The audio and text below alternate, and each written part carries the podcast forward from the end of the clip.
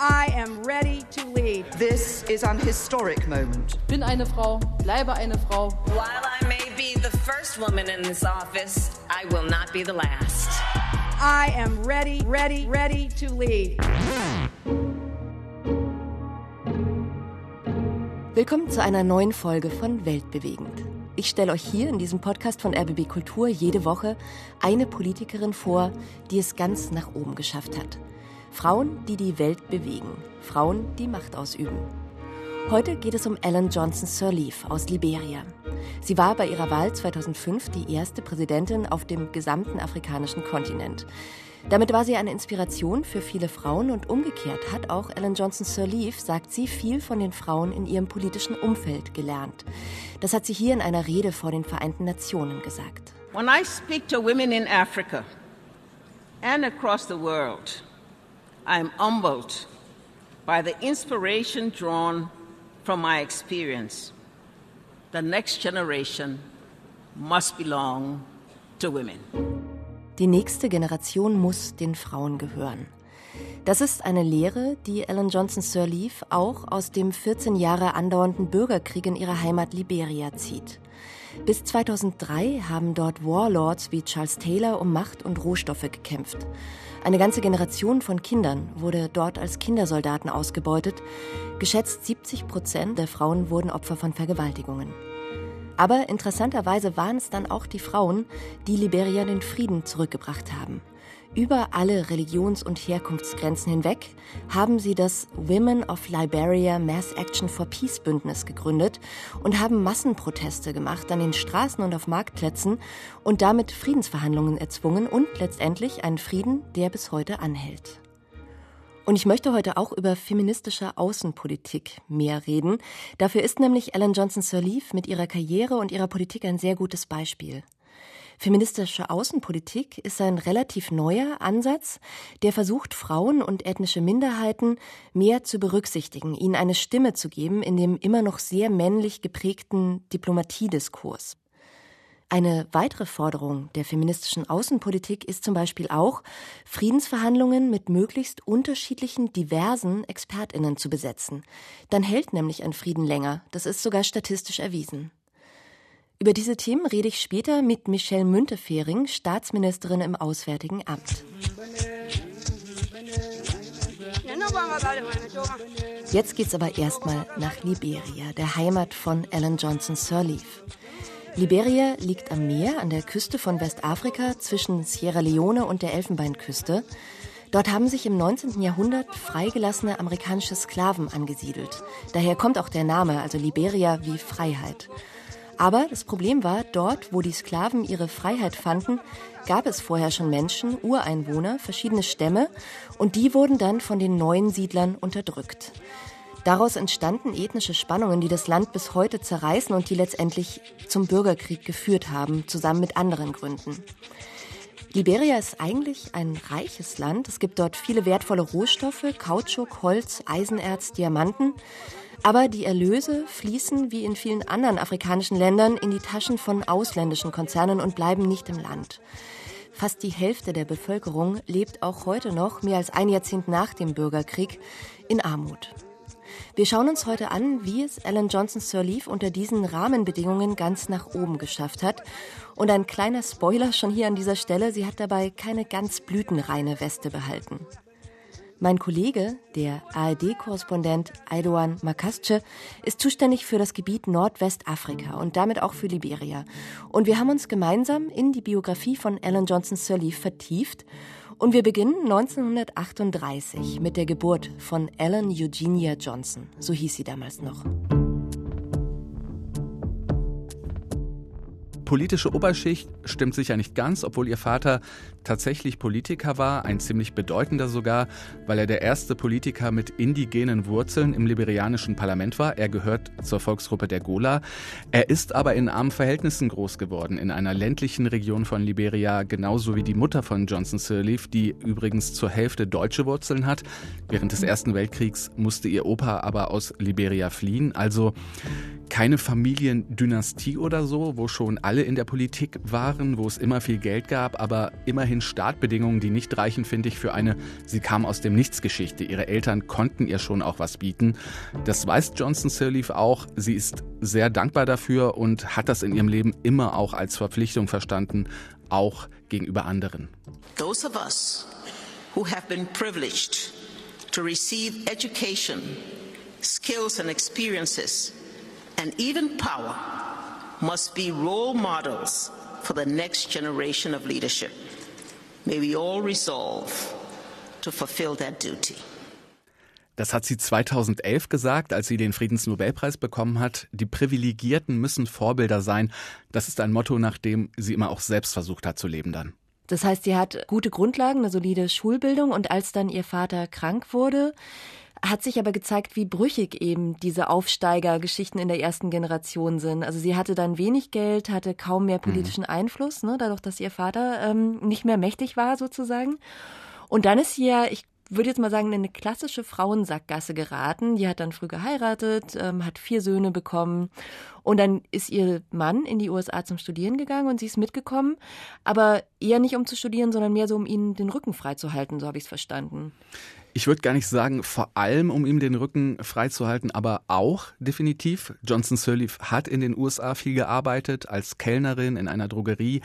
Sie hat damit für den Lebensunterhalt gesorgt, für sich und ihren Mann, aber sie hat sich auch um ihre eigene Karriere und ihre eigene Ausbildung gekümmert. Wie ihr Mann hat sie auch ein Stipendium gehabt, hat einen Abschluss gemacht in Buchhaltung und das ist schon bemerkenswert, weil sie zu dieser Zeit von ihrem Mann missbraucht wurde und trotzdem hat sie ihr Ding durchgezogen. Es war also nicht so, dass sich Johnson Sirleaf da von einem Tyrannen hat unterdrücken lassen. Sie war schon auch eigenständig, auf eine Art auch mutig. Es hat aber gedauert, bis sie sich von ihrem Mann dann richtig lösen konnte weil sie ja eben auch diese vier Kinder zusammen hatten. Wie war das denn mit den Kindern? Die waren ja super klein bei diesem ersten Umzug in die USA. Sind die mitgekommen? Nein, die sind nicht mitgekommen. Die Kinder sind bei den Eltern von Johnson Sirleaf in Liberia geblieben. Jetzt liegt vielleicht die Annahme nahe, dass er das schlaflose Nächte bereitet, dass er das später ein schlechtes Gewissen gemacht hat. War aber gar nicht so. Johnson Sirleaf denkt da auch gerne dran zurück, sogar an die Zeit. Warum? In ihren Memoiren schreibt sie, dass Liberia zwar noch viel von den westlichen Industrieländern lernen müsse, eines aber könne der Westen von Afrika und den Entwicklungsländern lernen, und zwar wie Familien zusammenhalten und sich gegenseitig unterstützen. Also insofern ein enges Verhältnis zu den eigenen Eltern, damit sie und ihr Mann sich verwirklichen, damit sie Bildung genießen konnten.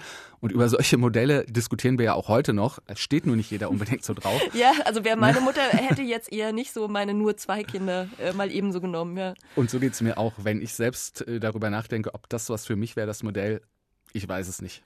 Und du hast gerade schon angedeutet, eben die Ehe kriselt. Er bedroht sie mehrfach auch mit Waffen und hält aber noch. Und dann kommt das Paar zurück nach Liberia und Alan Johnson Sirleaf fängt an, auch beruflich so die ersten Schritte zu machen im Finanzministerium. Die Ehe hält noch, sagst du, aber sie hält eben nicht mehr lange. Johnson Sirleaf lässt sich dann schon bald scheiden und startet durch, tatsächlich. Sie macht erste Erfahrungen im Finanzministerium. Sie lernt dabei die Politik kennen, entscheidet sich dann aber wieder für die USA. Sie macht zwei weitere Abschlüsse, einen davon an der renommierten Harvard University in öffentlicher Verwaltung und dann zurück ins Finanzministerium in Liberia. Also liest sich eigentlich wie eine Bilderbuchkarriere, alles gut durchgeplant und organisiert, die Geschichte von einer selbstbewussten Frau. Dabei hat Johnson Sirleaf wirklich nicht immer so getickt. Gerade in ihrer Schulzeit haben sie zum Teil schwere Selbstzweifel geplagt, als sie gesehen hat, wie ihre Freundinnen und Freunde ins Ausland gegangen sind, was für sie erstmal nicht möglich war. Das hat sie aber überwunden und irgendwie ist dieses Möglichmachen für sie dann ein großes Thema geworden. Vor allem das Möglichmachen für Frauen. Das hier hat sie dazu zum Beispiel in einer Rede vor einem Jahr gesagt. Too often women face while the best performers, while equal or better in competence, unequal pay. And so we must continue to work to change things. Die Strukturen müssten weiter aufgebrochen werden, Strukturen, in denen sie selbst einmal verhaftet war, aus denen sie sich aber befreit hat, durch ihren mutigen Weg, was ihre Bildung angeht, aber natürlich auch mit der Scheidung von ihrem gewalttätigen Mann. Als ich ähm, das Buch gelesen habe, die Autobiografie, dachte ich die ganze Zeit, jetzt ist es gleich soweit, jetzt wird sie verhaftet oder sie wird umgebracht. Also ihre, ihre Karriere, die ja sich eben so ein bisschen abspielt zwischen diesen Polen, Liberia und USA, die fällt ja in eine Zeit von großen politischen Umbrüchen in Liberia. Also es ja. gab eben den Bürgerkrieg, über den wir gleich noch sprechen, aber davor schon Unruhen, Putschversuche. Und irgendwie kommt Alan Johnson Sirleaf da immer wieder heil durch, sogar als General Doe dann mal fast das gesamte Kabinett seines Vorgängers Tolbert auslöschen lässt. Wie hat sie das denn geschafft, da durchzukommen? An der Stelle muss ich, glaube ich, mal den Spitznamen von Johnson Sirleaf auspacken. Iron Lady. Die Frau kann eisenhart sein, ein bisschen flapsig gesprochen, die kriegst du eigentlich nicht kaputt. Und dabei hat ihr eine Fähigkeit immer wieder geholfen, und zwar, dass sie sich anpassen kann, dass sie ein Gefühl hat für politische Strömungen, für politische Entwicklungen und daraus dann eigentlich immer richtige Schlüsse auch gezogen hat. Johnson Sirleaf hatte unter Präsident Tolbert gearbeitet, in einer ziemlich hohen Position im Finanzministerium, aber sie hat das nicht mit Demut gemacht, sondern mit einer großen Portion Selbstvertrauen und hat sich auch getraut, ihren Chef zu kritisieren. Das muss auch bei General Doe irgendwie Eindruck hinterlassen haben. Der hat Johnson Sirleaf nach dem Putsch nämlich einen Job in der Regierung angeboten. Sie wurde Chefin der Liberianischen Entwicklungs- und Investitionsbank. Und später hat sie dann aber auch Doe kritisiert, das war dann keine so gute Idee. genau. Also, aber ganz interessante Taktik natürlich, so ein bisschen seinen eigenen Standpunkt zu behaupten und dadurch weder auf der einen noch auf der anderen Seite so richtig zu stehen. Flexibel bleiben, ja. ja. Und dann aber 1985 war es dann doch soweit und sie wurde festgenommen. Und musste sogar ins Gefängnis. Insgesamt ist sie zu zehn Jahren verurteilt worden, weil sie Präsident Doe in einer Rede beleidigt hatte. Sie wurde dann aber relativ zeitig wieder freigelassen. Und die Gelegenheit hat sie dann genutzt, um heimlich wieder in die USA zu fliegen. Das ist auf jeden Fall ein roter Faden in ihrem Leben. Immer wieder die USA. Und da ist sie dann auch erstmal geblieben. Sie hat Karriere gemacht bei verschiedenen Banken als Büroleiterin bei den Vereinten Nationen. Sie hat in dieser Zeit Kontakte geknüpft, Netzwerke aufgebaut, auch was, wo sie sehr gut drin ist. Insgesamt zwölf Jahre war Johnson Sirleaf dann im Exil, hat gesehen, wie ihr Heimatland im Bürgerkrieg versunken mhm. ist in der Zeit und hat, da bin ich mir sicher, auch Pläne geschmiedet, wie sie daran etwas ändern kann.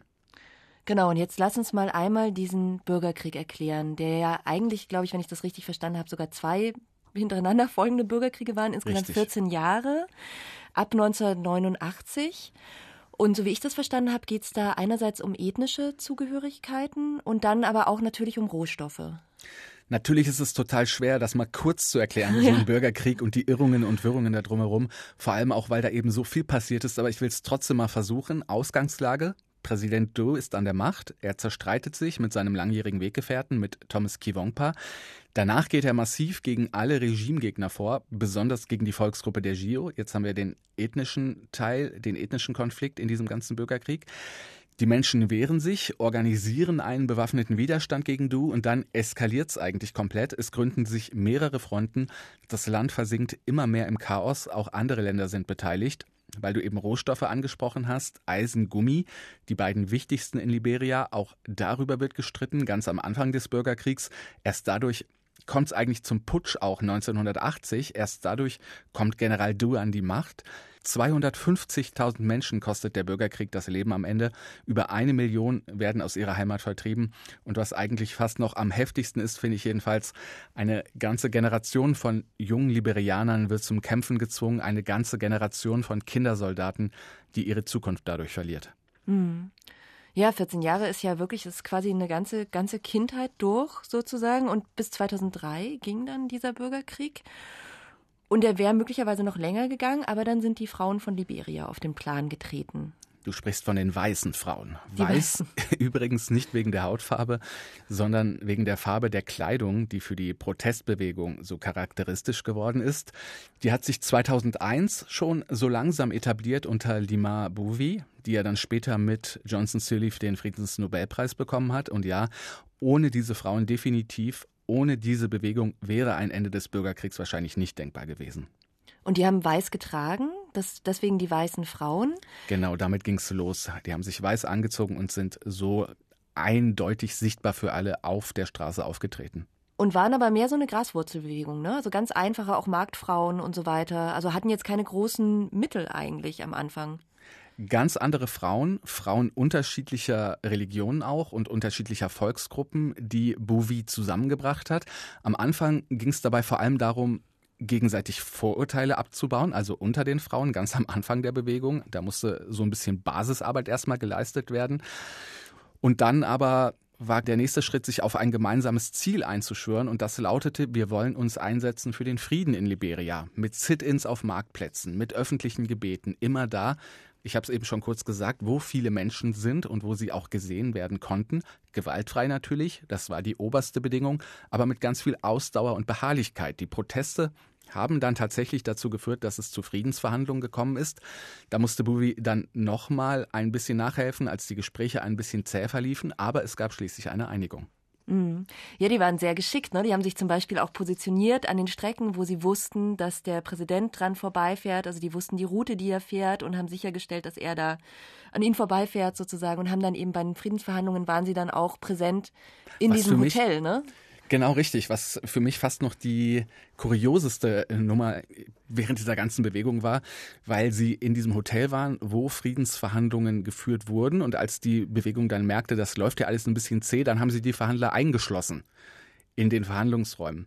Und äh, Gebuvi, die hat dann damit gedroht, den Verhandlern sich vor ihnen auszuziehen, was jetzt erstmal für unsere Ohren nicht so drohend sozusagen klingt, aber in diesem afrikanischen Kulturkreis hat das was von verfluchen. Also die Männer dürfen die Mutter, so wird gesagt, nicht nackt sehen, sonst wird ein Fluch auf ihnen lasten. Und sie hat damit gedroht, wenn ihr nicht zur Einigung kommt, dann ziehe ich mich für euch aus. Also auf jeden Fall auch eine Frau, die zupackt. Und wo stand denn bei dieser ganzen Geschichte jetzt Ellen Johnson Sirleaf? Hat sie diese Friedensbewegung auch angetrieben oder hat sie im Prinzip davon profitiert, dass diese Frauen sie dann auch bei ihrer Präsidentschaft unterstützt haben. Johnson Sirleaf hat von der Friedensbewegung profitiert. Die Frauen haben intensiv dafür gekämpft, dass Johnson Sirleaf nächste Präsidentin wird. Und ihre etwas kleinere Rolle hat die dann später ja auch selbst eingestanden. Sie hat gesagt, die Frauen auf der Straße hätten die Diktatur herausgefordert. Aber Johnson Sirleaf war dann natürlich im nächsten Schritt diejenige, die aus ihrem Amt auch etwas machen musste, die den Erwartungen ihrer Unterstützerinnen gerecht werden musste. Und diese Verantwortung hat sie mal so beschrieben. There was no roadmap for post-conflict transformation, but we knew that we could not let our country slip back into the past. We understood that our greatest responsibility was to keep the peace. Das hat sie auch gesagt, als ihr 2011 der Friedensnobelpreis verliehen wurde. Aus der Rede haben wir eben ja schon einen kleinen Ausschnitt gehört. Es habe keinen Plan gegeben, wie sie das Land in die Zeit nach dem Bürgerkrieg führen solle, aber eines sei klar gewesen für sie und alle Beteiligten, der Frieden müsse gesichert werden. Für mich kommen in dem, was wir da gerade über die Geschichte von Liberia und über Ellen Johnson Sirleaf gehört haben, eigentlich zwei weibliche Machtentwürfe zusammen. Einmal Ellen Johnson Sirleaf, die sich mit Bildung und geschicktem Taktieren und auch ein bisschen Glück von Posten zu Posten hangelt, mal in Liberia, mal in USA im Exil. Und die dabei wertvolle diplomatische Kontakte knüpft, die ihr dann später dabei helfen werden, zum Beispiel einen Schuldenerlass für ihr Land durchzusetzen. Und dann gibt's in dieser Geschichte auf der anderen Seite die Friedensbewegung der weißen Frauen, deren Macht entsteht ja eigentlich genau aus ihrer Ohnmacht und aus ihrer Verzweiflung und auch daraus, dass sie sich als Masse hinter ein gemeinsames Ziel gestellt haben, Frieden für ihr Land. Ihr Protest wurde so sichtbar, dass am Ende auch die internationale Gemeinschaft den Krieg in Liberia nicht mehr ignorieren konnte. Die Gründe für den Bürgerkrieg in Liberia sind komplex. Ethnische Spannungen, postkoloniale Strukturen, Ausbeutung und Armut und all das betrifft dann Frauen noch mal ganz anders als Männer. Hier sind auch Länder wie Deutschland und die USA gefragt und in der Verantwortung. Und darüber habe ich für diese Episode von Weltbewegend mit Michelle Müntefering gesprochen. Sie ist Staatsministerin im Auswärtigen Amt, dort zuständig für die Beziehungen zu Afrika. Und sie hatte schon mehrfach persönlich mit Ellen Johnson Sirleaf zu tun, das letzte Mal vor wenigen Monaten. Da war Sirleaf 82, aber sie ist immer noch politisch sehr aktiv. Das ist so, ja. Also wir hatten das letzte Mal Kontakt, als wir Ende letzten Jahres die Women's Night durchgeführt haben, also ein Netzwerktreffen von Frauen. Das war auch international ausgerichtet beim letzten Mal. Und als wir diesen Abend zusammen hatten, da war sie zugeschaltet und kam auch extra live, um äh, auch ihre Worte an uns zu richten, an diese internationale Frauen-Community. Und da war es so, dass sie gerade rauskam von Verhandlungen in Äthiopien, wo die Lage derzeit auch sehr schwierig ist. Und da hat man schon wieder gesehen, Sie ist, wie Sie das schon sagen, reich an Erfahrung, aber durchaus äh, sehr, sehr aktiv und bringt die auch überall ein, ja. Und sie war ja auch sehr gefragt dann in diesem Zusammenhang der Corona-Krise, weil sie ja damals Ebola gemanagt hat, sozusagen in ihrem Land. Ja, an ganz vielen Stellen. Sie hat jetzt uns auch nochmal mit auf den Weg gegeben bei der Women's Night, wie wichtig gerade in solchen Krisen, in Pandemien auch die internationale Zusammenarbeit ist und hat da diesen inklusiven Ansatz auch einer Gesellschaft nochmal sehr stark betont. Und das ist ja auch etwas, was sich in ihrem Leben auch spiegelt. Damals in Liberia waren es ja die Frauen, die da auch auf die Straße gegangen sind, die für Frieden demonstriert haben, die den Männern, die verhandelt haben, auch überhaupt keine Chance gelassen haben, weil sie sich auf die Straße gesetzt haben und nicht mehr weggegangen sind. Und das war das erste Mal, Mal in diesem Land, dass damals auch muslimische, christliche Frauen, also verschiedenste Gruppen auch tatsächlich so stark auch zusammen ihren politischen Willen artikuliert haben. Und äh, diesen inklusiven Gesellschaftsansatz, der ist ja ganz entscheidend, wenn wir was erreichen wollen. Und das war auch die Hauptbotschaft, die sie uns da mitgegeben hat. Dass wir den auch bei Corona brauchen und eben nicht nur bei Friedensverhandlungen zum Beispiel. So ist es. Was würden Sie denn sagen, macht sie aus als Politikerin? Also man kann das ja ganz unterschiedlich anlegen, ne? so, eine, so eine Machtposition. Also man kann das irgendwie Wissensvorsprung durch Persönlichkeit führen, Netzwerk Netzwerke. Also was würden Sie sagen, macht da Ihre Macht aus? Sie wurde ja mehrfach wiedergewählt, war ja sehr erfolgreich. Ja, ich würde das vielleicht mal mit einem Zitat ihrer Mitstreiterin beschreiben wollen, die Laima Grobé. Die beiden sind ja ausgezeichnet worden mit dem Friedensnobelpreis 2011 und kennen sich natürlich äh, schon sehr lange. Und die Laima Grobé hat äh, mal gesagt, man kann keine bleibenden Fußspuren hinterlassen, wenn man immer nur auf Zehenspitzen geht. Und ich glaube, das beschreibt äh, sie auch sehr stark. Also Ellen Johnson Sirleaf, die hat eben auch sehr bleibende Eindrücke hinterlassen, weil sie eben auch very outspoken, könnte man sagen, sehr dezidiert immer wieder auch bestanden hat, Themen eingebracht hat und ja, also über viele Jahrzehnte sich ja auch eingesetzt hat. Und natürlich gehört sie da einer anderen Generation an, aber das ist schon etwas, wo auch junge Frauen heute drauf schauen und schon auch staunen, äh, was da äh, auch erreicht worden ist. Das kann man schon so sagen, ja. Also Sie würden schon auch sagen, so Ihr Eindruck, Sie arbeiten ja eben viel zu Afrika, dass da dann auch jetzt noch Frauen in den Fußstapfen und nicht Zehenspitzenstapfen von Ellen Johnson Sirleaf nachlaufen auf dem afrikanischen Kontinent. Da sind mir so viele tolle Frauen begegnet, auch aus der Zivilgesellschaft übrigens. Und deswegen ist es so wichtig, dass wir uns auch als Frauen vernetzen, dass wir auch ein globales Netzwerk schaffen. Und dazu will ich eben auch beitragen, weil es ist auch wichtig, dass wir das auch aus der Mitte Deutschlands heraus tun. Dass wir uns eben auch ja, mit dem globalen Süden so vernetzen. Und da kann ich nur allen sagen, da kann man auch noch eine Menge lernen. Das sind ja diese beiden Schnittpunkte, die im Prinzip bei Ihnen zusammenlaufen und warum ich Sie auch eingeladen habe in diese Folge, dass es eben diese Afrikapolitik ist, die Sie im Blick haben und dann die Frauenpolitik, beziehungsweise, das ist ja ein neuerer Begriff, feministische Außenpolitik. Können Sie das einmal erklären? Was wäre denn jetzt der Unterschied normale Außenpolitik, sage ich jetzt mal, und feministische Außenpolitik? feministische Außenpolitik, das heißt eigentlich nichts anderes, als dass wir auch in der Außenpolitik eben immer die Geschlechtergerechtigkeit mitdenken. Und wenn ich Ihnen ein Beispiel geben soll, es gibt jetzt natürlich ganz viele Beispiele, aber ich sage mal eins, was man sich vielleicht so bildlich vorstellen kann. Ich war im Sudan mit Bundespräsident Frank-Walter Steinmeier, ist etwas über ein Jahr her. Und da waren wir im Norden Kenias, wir waren in beiden Ländern und im Norden Kenias sind wir eingetroffen in so eine Flüchtlingsunterkunft und da waren Frauen, die standen an ganz großen, steinernen, runden Töpfen und haben dort gekocht. Das war erstmal ein ganz eindrucksvolles, interessantes Bild. Ich habe aber gelernt in der Zeit, dass das auch ein sehr tödliches Unterfangen ist, weil eben die Frauen ganz oft noch zuständig sind für das Kochen und über offenem Feuer das Einatmen des Rauches in sehr, sehr vielen Fällen zum Tod führt. Jedes Jahr Hunderttausende Frauen sterben daran. Also das ist nur jetzt ein ganz kleines Beispiel, aber ein sehr praktisches Beispiel dafür, was es heißt, dass wir auch einen gendersensitiven Blick haben müssen. Also welche Rolle spielen eigentlich die Frauen? Was passiert eigentlich vor Ort im Leben der Menschen? Und äh, das geht hin natürlich bis zu sexueller Gewalt als Kriegswaffe, die immer noch eingesetzt wird und ähm, was ein wirklich grausames Verbrechen ist. Und das war damals auch in Liberia so. Und äh, deswegen ist das auch so wichtig, dass wir eben genau das thematisieren. Feministische Außenpolitik ist im Prinzip Friedenspolitik.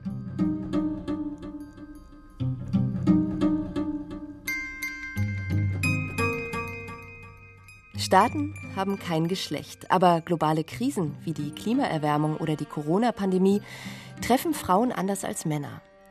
Zeigen wir es mal konkret an der Corona-Krise. Weltweit haben im vergangenen Jahr, das zeigen die Zahlen, viel mehr Frauen als Männer ihr Einkommen verloren, weil Frauen häufiger in prekären Arbeitsverhältnissen beschäftigt sind. Und viele Frauen hatten wegen der Ausgangsbeschränkungen keinen Zugang zu Schwangerschaftsabbrüchen oder zu Verhütungsmitteln. Ihre reproduktiven Rechte sind also durch die Corona-Krise eingeschränkt.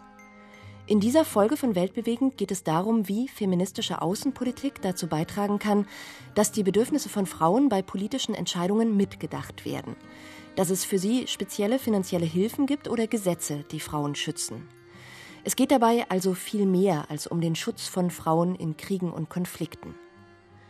Schweden ist Vorreiter in der feministischen Außenpolitik und dort hat man die Idee auf eine einfache Formel gebracht, die man sich gut merken kann. Es geht um die sogenannten drei Rs. Das eine R ist Repräsentation von Frauen und Mädchen in der Außenpolitik. Dann gibt es das zweite R, Rechte von Frauen und Mädchen. Und das dritte R sind die Ressourcen, für die Frauen und Männer den gleichen Zugang brauchen. Festgehalten ist das auch in der UN-Resolution 1325 aus dem Jahr 2000. Friedensverhandlungen wie die in Liberia müssten seitdem eigentlich die Interessen von Frauen berücksichtigen. Hören wir mal, wie Michelle Müntefering das sieht. Der entscheidende Gedanke der Resolution 1325 ist ja eine gleichberechtigte Teilhabe von Frauen, dass das eben nicht nur eine Frage von Gerechtigkeit und Demokratie ist, sondern eben auch eine zentrale Voraussetzung für Frieden und Stabilität und Sicherheit. Es gibt ja wirklich auch ja. Studien, die zu dem Schluss kommen, dass ein Frieden Richtig. länger hält in dem Moment, wo Frauen Richtig. beteiligt sind. Absolut, das wollte ich gerade sagen. Das wissen wir inzwischen, dass das eben nicht nur so ein nettes, weiches Nebenthema, so ein Nischenthema ist, sondern dass es wirklich erstmal um die zentralen außenpolitischen Schwerpunkte geht, also Frieden sichern, Menschenrechte schützen und die multilaterale Zusammenarbeit zu ermöglichen.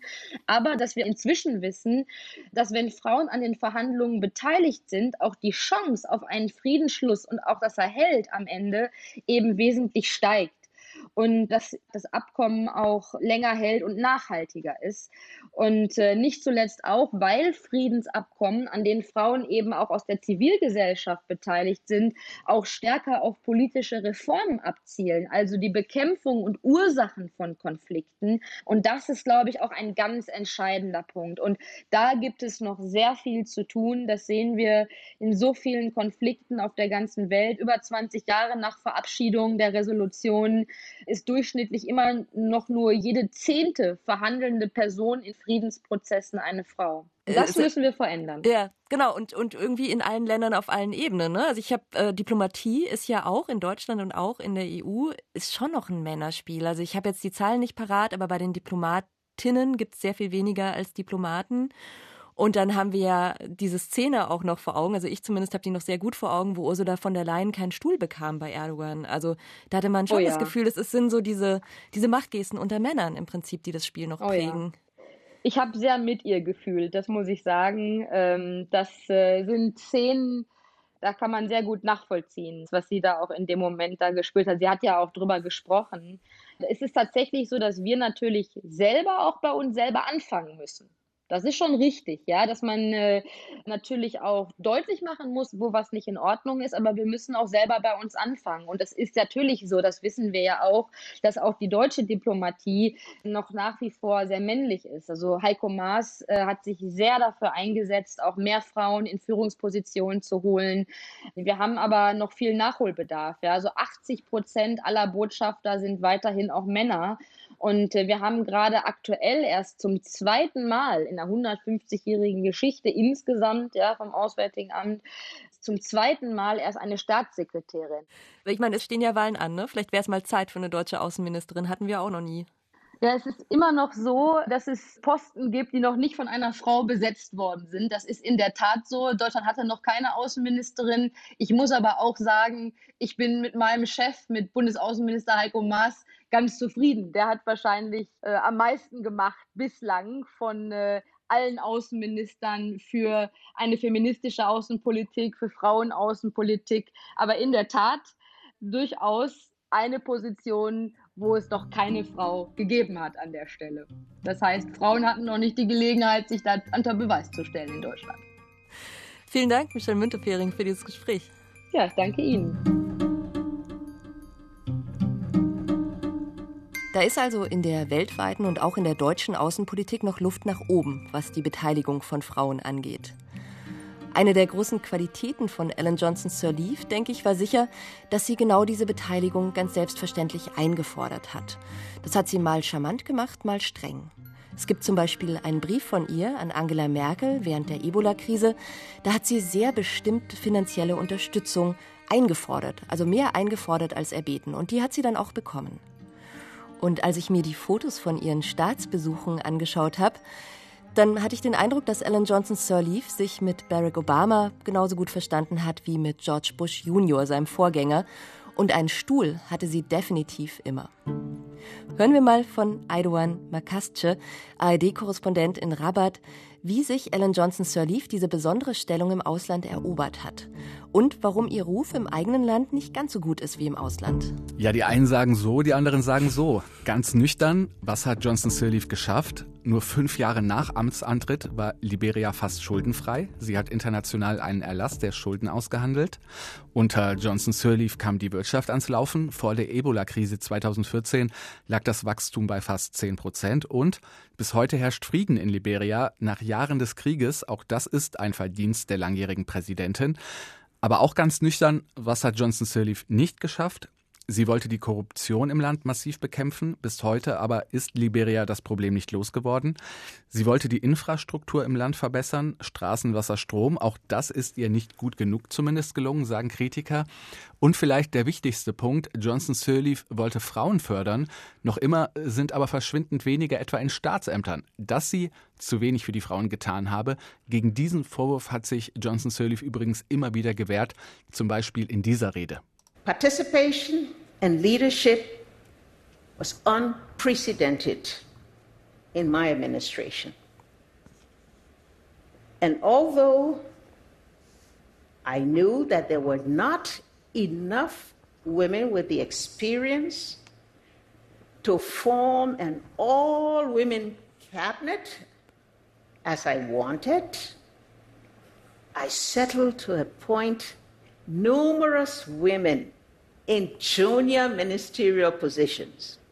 Also, sie habe zum Beispiel bei ihrem Amtsantritt sogar viele unerfahrene Frauen eingestellt in allen Bereichen, wenn nicht in den höchsten Positionen, dann aber zumindest doch in irgendwelchen Positionen. So rechtfertigt sie sich dann immer gerne. Trotzdem eine gemischte Bilanz am Ende, die aber, und das finde ich ganz spannend, vor allem im Ausland oft sehr schön geredet wird, mhm. wo vor allem ihre Verdienste gewürdigt werden oder wo betont wird, dass sie eben den Friedensnobelpreis bekommen hat. Das sieht in Liberia selbst zum Teil ganz anders aus und da gab es mit Blick auf die Zuneigung zu ihr schon eine große Delle vor ihrer Wiederwahl im Jahr 2011. Und da kam dann der Friedensnobelpreis sozusagen genau zur rechten Zeit ein Booster auf jeden Fall, so wird es von vielen Kritikern gesehen, um sie wieder zur Präsidentin zu machen. Da gab es tatsächlich viel Kritik daran, dass durch diesen Friedensnobelpreis und dass durch die Vergabe auch Einfluss genommen wurde, mhm. international auf die Wahl in Liberia. Ja. Und ein Punkt, wo sie ja auch dafür kritisiert wurde, was bei ihrer ersten Wahl noch nicht so klar war. Also es gab dann während des Wiederaufbaus als Teil sozusagen der Versöhnung in der Bevölkerung eine Wahrheitskommission nach dem Vorbild von Südafrika. Mhm. Und die sollte die Menschenrechtsverletzungen während des Bürgerkriegs aufklären. Und da wurde auch Ellen Johnson Sirleaf befragt. Was kam denn dabei raus? Das ist eine total kuriose Nummer, wie ich finde, und auf jeden Fall ein Wunderpunkt für Johnson Sirleaf. Diese Kommission, die hatte sie selbst eingeführt, hat aber wohl nicht damit gerechnet, selbst Gegenstand der Untersuchung werden zu können, wurde sie dann aber, weil sie während des Bürgerkriegs den ehemaligen Diktator Charles Taylor unterstützt hatte.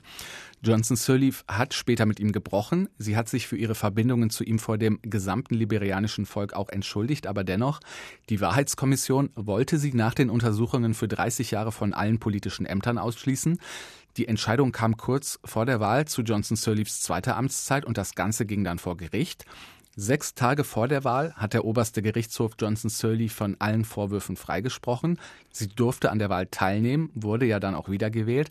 Aber das hat Geschmäckle gehabt natürlich. Und wenn Johnson Sirleaf heute auf diese Affäre und ihre Verbindungen zu Taylor angesprochen wird, dann reagiert sie schon auch mal etwas unwirsch, wie in diesem Interview mit Al Jazeera. Maybe you're not up to date on what's happening in our country. Maybe you forget that after that came out, I won two elections. Because you ignored the recommendation that said you shouldn't be allowed to run for office. No, no, no, no, no, no, no, no, no. That went to court. You see, you don't have enough information for the things you say. Okay. That's really unfortunate. Okay. This matter went to the courts. I didn't put it there. It went up to our Supreme Court. And a decision was taken.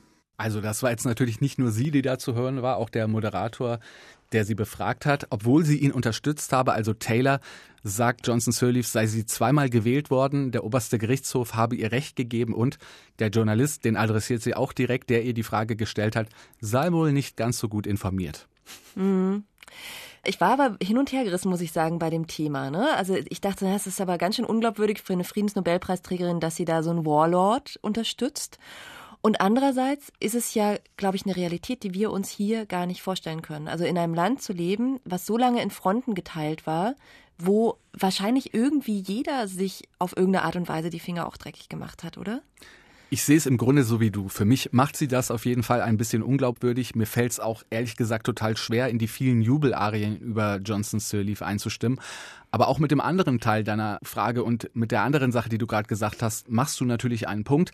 Wer hat in Liberia keinen Dreck am Stecken, der zur Zeit des Bürgerkriegs in irgendeiner Form aktiv war? Ich sage das ganz bewusst auch so provokativ.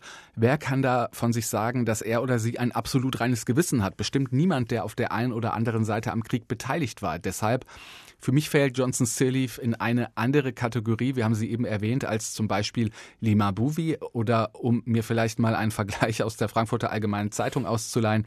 Die eine eben Johnson Sirleaf ist die Iron Lady wie Margaret Thatcher und die andere eher Mahatma Gandhi. Wie hat Ellen Johnson Sirleaf, die ja immerhin eben die erste demokratisch gewählte Staatsführerin auf dem afrikanischen Kontinent war, also wirklich eine Pionierin, wie hat die denn ihr Frausein zum Thema gemacht? Ich habe mir wirklich extrem viele Reden von ihr angehört und sie betont das vor allem im Rückblick, wie ich finde, auf ihre Karriere sehr stark. Wenn sie heute spricht, dann fängt sie oft damit an, ich war 2006 die erste Frau in Afrika, die Präsidentin geworden ist und da ist sie extrem stolz drauf. Während ihrer Amtszeit hat das aber meiner Einschätzung nach eine deutlich kleinere Rolle gespielt, als sich viele auch erhofft hatten. Wir haben ja darüber gesprochen, dass viele Kritiker ihr auch vorwerfen, Johnson Sirleaf hätte Frauen nicht annähernd so gefördert, wie sie versprochen hatte. Jetzt wäre es natürlich auch unfair zu sagen, ihr Frausein habe gar keinen Einfluss gehabt. Mal ein Beispiel, und du hattest ja eben auch schon mal kurz angeteased. Direkt nach ihrer Wahl hat sie die Rechte von Opfern von sexueller Gewalt gestärkt. Nach Schätzungen sollen im Bürgerkrieg fast 70 Prozent der Frauen in Liberia vergewaltigt worden sein. Sie hat die Rechtsverfahren deutlich beschleunigt. Solche Entscheidungen haben für mich eine klar wahrnehmbare persönliche Note, aber davon gab es eben nicht ganz so viele und vor allem nicht so viele, wie sich gerade auch Feministinnen in Liberia erhofft hatten. Genau, bei häuslicher Gewalt war sie auch aus ihrer eigenen Erfahrung heraus. Natürlich mit dem Ehemann war sie sehr artikuliert und genau. hat da politisch viel gemacht. Wo sie auch immer wieder dafür kritisiert wird, ist, dass zum Beispiel bei den Gesetzen zu Homosexuellen ist sie sehr, sehr konservativ. Ne? Also einfach auch heute, christlich ja. natürlich. Ellen Johnson Sirleaf, die ist ja immer noch aktiv, obwohl ihre Amtszeit schon 2018 zu Ende gegangen ist und ist im Ausland eben diese Ikone, also Friedensnobelpreisträgerin, erste Frau auf dem afrikanischen Kontinent ähm, an der Staatsspitze. Und wie ist es in Liberia? Also ich weiß, es gibt zum Beispiel Kritik, weil sie hat ja ihre vier Söhne, die inzwischen auch erwachsen sind und die sind auf ziemlich einflussreichen und auch lukrativen Posten installiert. Und dabei hat sie ja, wie du gerade schon gesagt hast, der Korruption eigentlich den Kampf mhm. Ich habe auch zu dem Thema einen kleinen Interviewausschnitt mitgebracht. Lass uns auch da noch mal reinhören. And frankly, will you please look around today at some other countries that have found themselves perhaps in similar position and have been able to put in place those particular Which relatives countries? close to them Which whom countries they are feel those? they could trust? I'll leave that to you to do your research. Well, I've done my research. Uh, the British Prime Minister hasn't appointed any But family then I- members. The French President hasn't appointed any family members. The German Chancellor hasn't appointed any family members. I could Well, keep good- going. good Ellen for Johnson them. Sirleaf. Good for them. Is that all? Well, you were saying them, look at other all? countries. I'm saying it's not a common practice. Also wir haben die Stimme erkannt, das war derselbe Moderator und Interviewer von Al Jazeera, dasselbe Interview, aus dem ich eben schon mal einen Ausschnitt auch gespielt hatte. Johnson Sirleaf sagt, Angehörige auf Führungspositionen setzen, das mache doch eigentlich jeder. Sie versucht das hier dem Moderator ernsthaft weiß zu machen. Der kontert aber ganz gut, wie ich finde, und zählt auf, wo das überall nicht der Fall gewesen ist. Auch das Thema hört man, finde ich, ganz gut. Auch an diesem Ausschnitt ist für die ehemalige Präsidentin ein Wunderpunkt. Dafür ist sie in Liberia heftig kritisiert worden. Aber es ist eben auch eine Angelegenheit, die sie nicht besonders stört, auch gerade heute nicht mehr, und die sie dann einfach versucht vom Tisch zu wischen. Johnson Sirleaf ist eine Ikone ohne Frage. Ihr Vermächtnis ist unbestritten, aber sie ist eben keineswegs unfehlbar.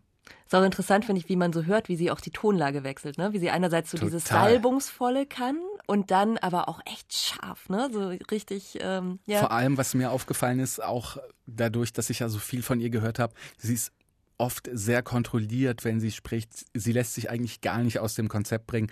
Und gerade in diesem Interview gab es mehrere Momente, wo sie plötzlich total aus ihrer Rolle gefahren ist. Und das sagt ja dann auch im Zwischenton und zwischen den Zeilen sehr viel, finde ich. Mhm. Dann lass uns doch einmal noch auf Liberia heute gucken. Also es regiert ja im Moment George Weah, ein ehemaliger Profifußballer. Das war der Mann, gegen den Ellen Johnson Sirleaf bei ihrer allerersten Kandidatur 2005 angetreten ist. Also der hat es jetzt sozusagen mit sehr viel Verzögerung doch geschafft. Ja. Hat sich da jetzt irgendwie der Kreis geschlossen und alles ist wie vorher und von ihrer Amtszeit bleibt nichts? Oder was bleibt? Es ist auf keinen Fall alles wie vorher. Also das größte Vermächtnis, ich habe eben von ihrem Vermächtnis gesprochen, ist, dass Liberia ein friedliches Land ist, dass auch die Amtsübergabe von Johnson Sirleaf auf Wehr, dass die friedlich gelaufen ist. Das war zum ersten Mal der Fall seit über 70 Jahren in Liberia. Nach Wahlen gab es immer ein Stück weit Chaos und da wollte niemand einfach so die Wahlniederlage eingestehen. Das ist ihr großes Vermächtnis. Da hat sich auf jeden Fall was verändert in Liberia. Liberia ist in vielen Bereichen Schritte nach vorne gekommen, nicht so viele Schritte, wie sich das viele erhofft hatten, als Johnson Sirleaf gewählt wurde, aber das muss man fairerweise vielleicht auch sagen, vielleicht waren diese Hoffnungen und das, was damit verknüpft war, an Wünschen auch, als Johnson Sirleaf gewählt wurde, vielleicht waren die auch einfach zu hoch. Vielleicht mhm. ist sie da belastet worden mit etwas, was sie einfach gar nicht erreichen konnte. Ob nun in einer Amtszeit oder in zwei Amtszeiten, das ist völlig egal, glaube ich. Sie hat auf jeden Fall für diesen Staat was erreicht und sie hat ihn in ja, in einem guten Zustand oder in einem aufstrebenden Zustand in die Hände ihres Nachfolgers übergeben. Eine ziemlich gemischte Bilanz also, die unser Korrespondent vor Ort da zieht.